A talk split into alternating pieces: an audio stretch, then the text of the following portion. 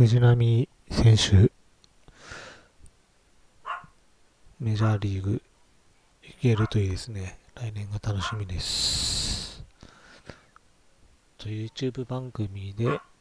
野生爆弾クッキーさんのチャンネルにハマって、ハマってというか、昨日見ていました。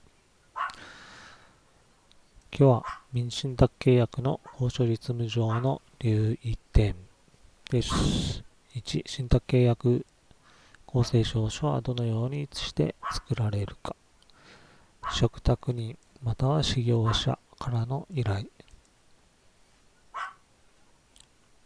えー、嘱託人とは何だろうというのは詩人個人または会社その他の法人がで交渉人に公正証書作成をお願いする人とされているようです。リンクを貼っておきます。まず信託契約書案を送信すると。PDF 形式ではなくて Word か1単語のファイルにしてください。えーメールにファイル添付が前提です。となっているはずです。修正できるというのが理由です。事前準備資料について、この段階では写し、できれば PDF をお送りいただければよく、原本を送る必要はない。委託者受託者の本人確認資料。えー交渉人法28条2項。これは JPG、JPEG、PNG とか写真、スマートフォン撮った写真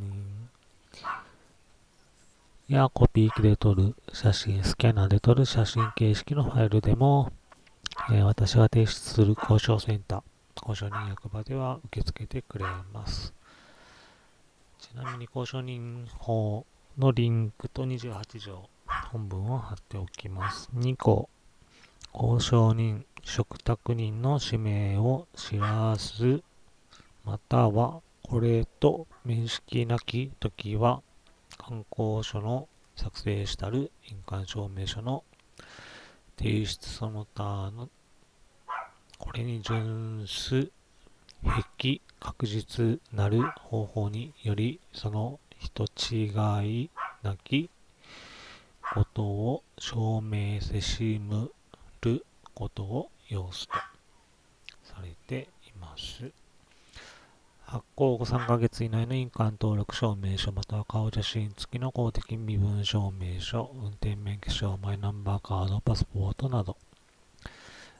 印鑑証明書について最初に提出して公正証書を作成するまで3ヶ月以上かかる場合もあるので、ここでは信託契約書案の提出時3ヶ月以内であることを想定しているものだと思われます。注意点としてマイナンバーカードの裏側は送らない、番号も送らないと。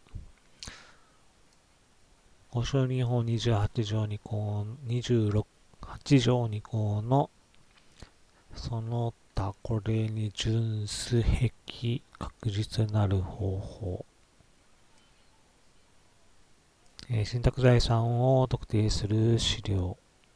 としては、不動産登記全部事項証明書など、株式の場合は法人の履歴事項証明書など、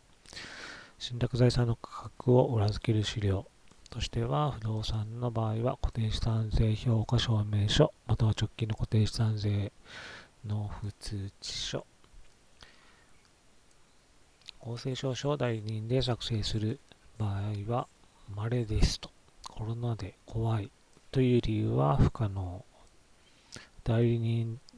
作成する場合は代理人についての本人確認資料。嘱託人本人の印鑑証明、印鑑登録証明書。で、携帯電話。本人の携帯電話に電話して本人確認を行うそうです。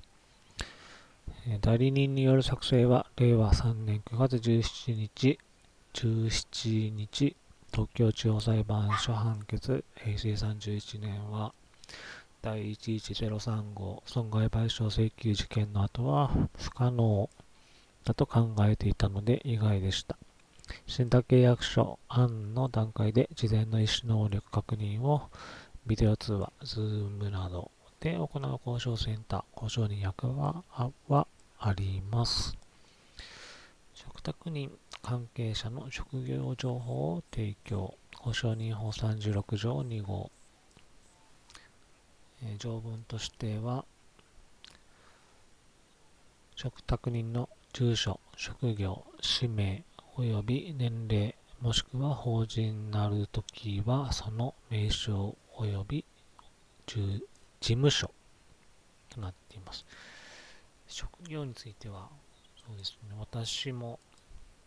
よく後回しにしてしま、います。はい。えドラフトについての検討、修正についてよくある民事信託条項、目的条項と信託事務の矛盾。目的条項において単に信託事務を羅列、え、目的条項において単に信託事務を羅列しても矛盾は生じないと思いますが、えー、ただ詳細がわからないので何とも言えません。私も円滑な財産の承継受益者の安定した生活など具体的に記載していません。後継ぎ依存型受益者連続信託信託法91条で当初受益者が死亡したときは第二次受益者がその受益権を承継するこれを消滅するにしてくださいというようなことをおっしゃっていましたが、えー、事案によるかなと思います。ペット信託のドラフトレート。信託契約に死後事務委任契約が混在している。ペットが受益者。受益債権の構成が信託法2条6項に合わないと。えー、まあ、ペットが受益者になることはできないんじゃないかと。あと死後自分委任契約は別で作成して分かりやすくしてくださいということだと思います。本当は一体でもまあ分かりやすければいいとは思いますが 作成日程の調整、老人ホームなどへの出張の場合、出張について旅費が出ます。あと時間を取るので、えー、日程調整が後,、ま、後になってくることが多いです。交渉人法18条2項。原則は交渉役場で職務を行うと。例外、事件の性質がこれを許さざる場合、健康上の理由で役場に来所できないなど、法令に別段の定め、遺言につき、交渉人法57条、気球時とかですかね。交渉人法17条、交渉人は所属する法務局の管轄区域内でのみ職務を行うことができる。なので、例えば沖縄から東京の交渉人役場で来て公正証書を作成してもよいと。えー、どのようなメリットがあるかはちょっとわかりませんが、手数料の算定、お知らせ。主に信託財産の価格を基礎として算定する。交渉に手数料例9条。事前に価格の資料を提出。交渉に手数料例25条。枚数加算。初期による検算。交渉人法24条。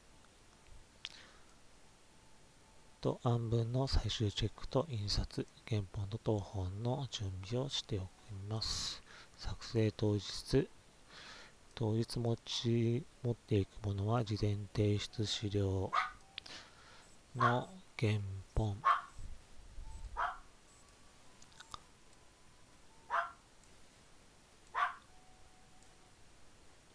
のほか、印鑑、交渉人法39条を参考。本人確認を印鑑登録証明書で行う場合は実印、それ以外は認め印で可と。外国人の場合は印鑑不要、まあ、署名で終わらすんでしょうね。で、日本に住所がある場合で印鑑登録書、印鑑証明書不要、えー、例えば運転免許証で本人確認した場合は認め印で公正証書作成が可能ということは初めて知りました。当日の流れは本人確認、運転免許証や印鑑登録証明書で本人確認をすると。印鑑証明書については、事前申し出すれば原本還付ができると説明されていましたが、えー、根拠条文がちょっと探すことができませんでした。で、公正証書の読み上げに移ります。高齢の方への確認のポイント、署名、捺印、辞書ができない場合には事前にお知らせしてください。交渉人による代書は交渉人法39条4項。公正証書の当事者欄、本市概要件の書き方も異なるので、えー、最初に言ってくださいねということです。えー、39条4項列席者にして署名することかなわさるものあるときはその旨を証書に記載し交渉人これに捺印することを要すと、えー、署名押印が終われば当本または製本の交付手数料のお支払いで、公正証書作成となります。信託契約公正証書における特有の留意点、信託口口座との関係で最初のドラフトの段階で銀行や証券会社と十分協議していてください。合計受託者を定めていてくださいと。と次、信託契約公正証書の構成となっているか。応募番号。これはこう、承認役場が管理するための番号ですね。で、日付、表題。本交渉人は当事者の所属宅により次の法律行為に関する当事者の陳述の趣旨を録取して、この証書を作成すると。本誌、頭書き、条項、信託の目的、信託財産、受託者、帳簿の作成を定め、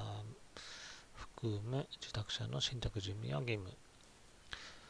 受益費用の負担や受託者の報酬、受益者、受益権の内容、信託の終了自由と生産準備、信託終了後の財産の帰属などがあり、本市外要件、委託者及び受託者の住所、氏名、職業及び生年月日、嘱託人ですね、信託契約における、当事者および交渉人の署名があると。で今後について公正証書のデジタル化、規制改革推進会議の令和4年5月27日答申公正証書の作成にかかる一連の手続きのデジタル化、令和7年度上期の施行を目指す公正証書の作成手続きがデジタル化された場合の想定、交渉センターに行くことなく公正証書を作成。それが良いかはわかりません。不動産登記申請における本人確認と比較。不動産登記法23条24条不動産登記規則72条。公正証書等本は交渉人が電子署名を行いメールなどで受け取る。USB メモリーなどに保存すると。銀行など提出先が紙での提出を求める場合は印刷して提出する。ことになるのかなと思います。リンクを貼っておきます。以上です。